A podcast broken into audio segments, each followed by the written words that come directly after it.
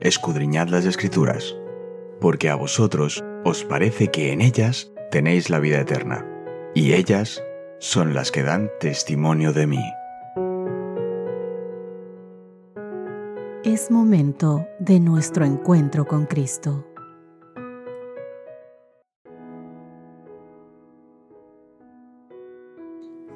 Hola, hola, ¿qué tal queridos amigos? Un feliz jueves para todos ustedes. Hoy es 29 de febrero y nuestro Señor quiere tener un encuentro maravilloso con nosotros a través del estudio de su sagrada palabra.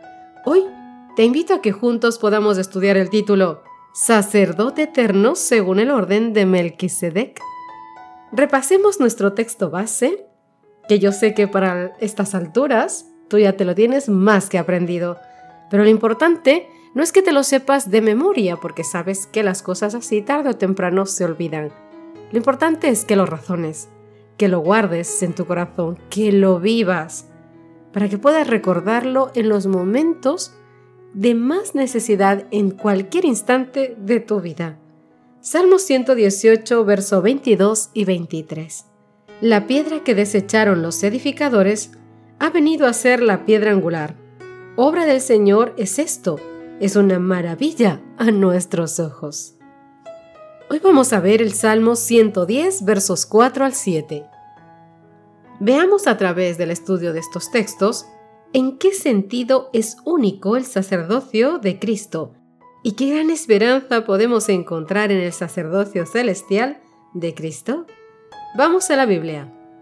Juró Jehová y no se arrepentirá Tú eres sacerdote para siempre según el orden de Melquisedec. El Señor está a tu diestra, quebrantará a los reyes en el día de su ira, juzgará entre las naciones, las llenará de cadáveres, quebrantará las cabezas en muchas tierras. Del arroyo beberá en el camino, por lo cual levantará la cabeza. Sabéis, Dios dota al Mesías de una realeza eterna, como vemos en este salmo, en el 110 los versos 1 al 3, y además de un sacerdocio de rango superior y de un sacerdocio de rango superior, el orden de Melquisedec, versos 4 al 7. El Señor sella su palabra con una promesa solemne. Hebreos capítulo 6, verso 18. Para que por dos cosas inmutables en las cuales es imposible que Dios mienta, tengamos un fortísimo consuelo los que hemos acudido para asirnos de la esperanza puesta delante de nosotros. El juramento, querido amigo de Dios, de no cejar en su empeño de darnos un sacerdote perfecto, es una señal de su magnífica gracia. Los pecados y las rebeliones abiertas de la gente hacen que Dios abandone constantemente a su pueblo, pero el juramento de Dios es inmutable y además garantiza la gracia de Dios al revocar sus juicios sobre el pueblo arrepentido. Déjame leerte dos textos. Éxodo capítulo 32, verso 14. Entonces Jehová se arrepintió del mal que dijo que había de hacer a su pueblo. Y Salmo 106, verso 45. Y se acordaba de su pacto con ellos y se arrepentía conforme a la muchedumbre de sus misericordias el juramento divino introduce un elemento novedoso en el pacto davídico, al declarar que el Mesías rey es también sacerdote. Salmo 110, verso 4. Los reyes de Israel, queridos amigos, nunca pudieron ejercer como sacerdotes levitas. Mira lo que dice Números capítulo 8, verso 19. Y yo he dado en don los levitas a Aarón y a sus hijos de entre los hijos de Israel para que ejerzan el ministerio de los hijos de Israel en el tabernáculo de reunión, y reconcilien a los hijos de Israel, para que no haya plaga en los hijos de Israel, al acercarse los hijos de Israel al santuario. Te invito también a que puedas leer Segunda de Crónicas, capítulo 26, versos 16 al 21.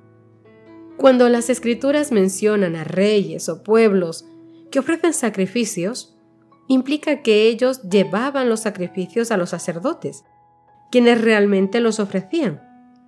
El Salmo 110 distingue al Mesías rey de los demás reyes y sacerdotes de Israel, porque el sacerdocio eterno de Cristo deriva de Melquisedec, quien era a la vez rey de Salem, en Jerusalén, sacerdote del Dios Altísimo.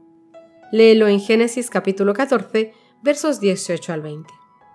El Antiguo Testamento nunca habla del rey David ni de ningún otro rey israelita como poseedores del sacerdocio según el orden de Melquisedec, excepto en el Salmo 110.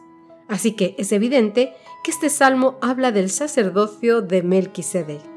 Claramente el salmo habla de un rey sacerdote distintivo en la historia de Israel. Vamos a leer juntos Hebreos capítulo 7 versos del 20 al 28. ¿Cuáles son algunas de las implicaciones del sacerdocio superior de Cristo? Y esto no fue hecho sin juramento porque los otros ciertamente sin juramento fueron hechos sacerdotes. Pero éste, con el juramento del que le dijo, juró el Señor y no se arrepentirá. Tú eres sacerdote para siempre, según el orden de Melquisedec. Por tanto, Jesús es hecho fiador de un mejor pacto. Y los otros sacerdotes llegaron a ser muchos debido a que por la muerte no podían continuar mas éste, por cuanto permanece para siempre, tiene un sacerdocio inmutable, por lo cual puede también salvar perpetuamente a los que por él se acercan a Dios, viviendo siempre para interceder por ellos.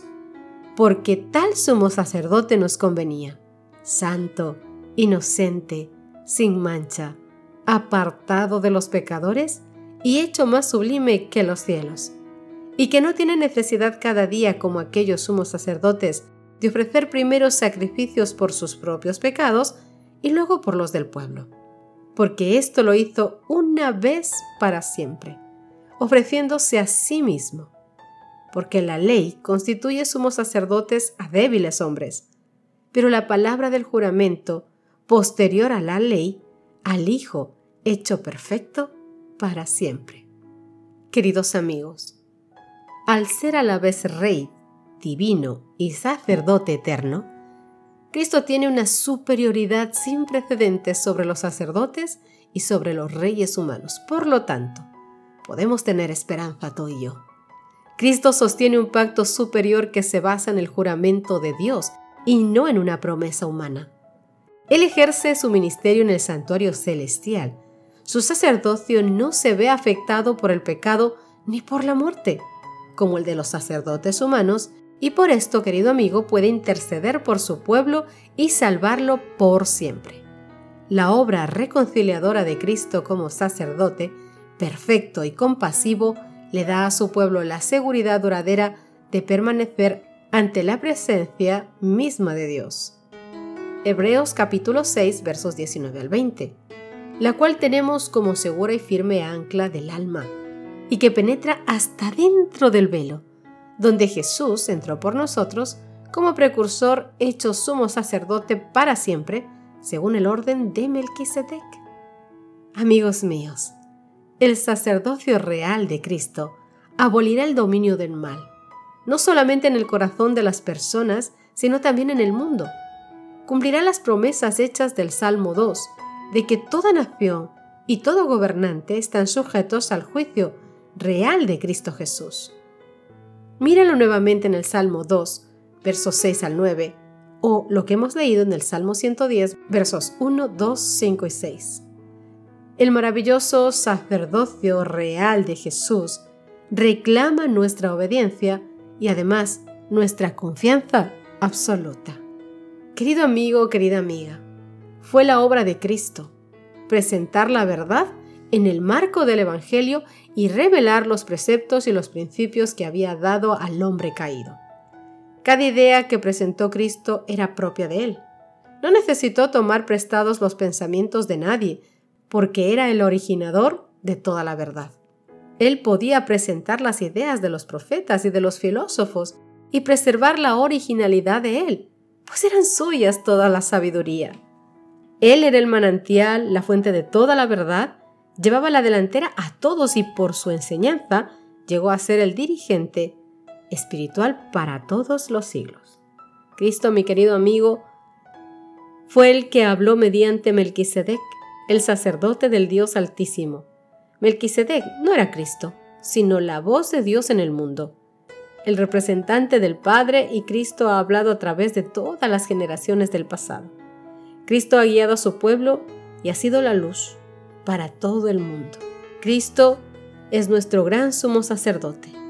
Recuerda todas las palabras por medio de las cuales nos ha animado a confiar. Él nunca olvida su pacto. Todo el que pida, querido amigo, todo el que pida recibirá. Y a todo aquel que llame, Él les abrirá. No se presentará la excusa, no me seas molesto, la puerta está ya cerrada, no quiero abrirla, estoy cansado.